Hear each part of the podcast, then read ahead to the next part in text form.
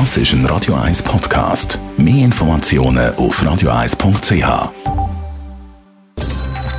Netto. Das Radio 1 Wirtschaftsmagazin für Konsumentinnen und Konsumenten wird Ihnen präsentiert von Blaser Greinicher. Wir beraten und unterstützen Sie bei der Bewertung und dem Verkauf von Ihrer Liegenschaft blasergreinicher.ch Adrian Sutter.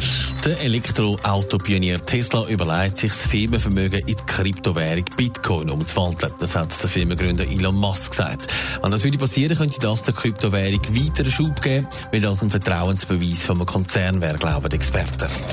Bei Amazon wird seit Mitternacht in Deutschland an mehreren Standorten gestreikt. Die Gewerkschaft Verdi hat die Angestellten aufgerufen, bis am 24. Dezember die Arbeit niederzulegen. Bei Amazon werde Gewinn gemacht, aber die Angestellten haben nichts davon, hat die Gewerkschaft begründet.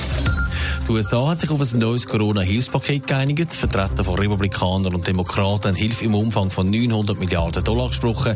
Damit werden unter anderem die Hilfe für Arbeitslose aufgestockt und viele Bürger erhalten einmalig 600 Dollar. Sesam, öffne dich heisst bei Alibaba und den 40 Räuber eine Zauberformel, die im Märchen zum Schatz führt. Allerdings ist Sesam im Moment ein Problem für viele Läden, die nicht zum Schatz, sondern mehr zu Gesundheitsproblemen kann führen. Adrian Sutter, es häufen sich Produkte, die müssen zurückgerufen werden. Was ist das Problem? Innerhalb von einer Woche haben Migros, Coop, aber auch Manor zum Beispiel müssen gewisse Sesamprodukte zurückgerufen. Und zwar haben wir herausgefunden, dass es sich dabei um Produkte mit Sesam aus Indien handelt, wo behandelt worden ist mit einem Pflanzenschutzmittel. Es handelt sich um Ethylenoxid, wo potenziell gesundheitsschädlich ist, wenn man davon über längere Zeit zu viel verwünscht. Das Problem haben auch andere europäische Länder, die zum Teil Produkte verkaufen mit Sesam aus Indien. Überall sind in den letzten Tagen so Produkte darum zurückgerufen worden und dürfen nicht mehr verkauft werden.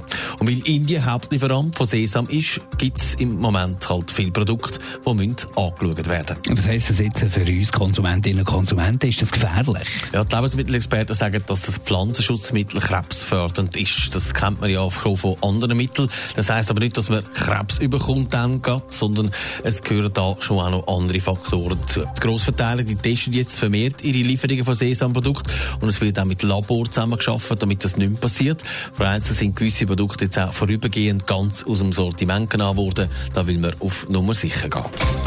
Netto, das Radio 1 Wirtschaftsmagazin für Konsumentinnen und Konsumenten.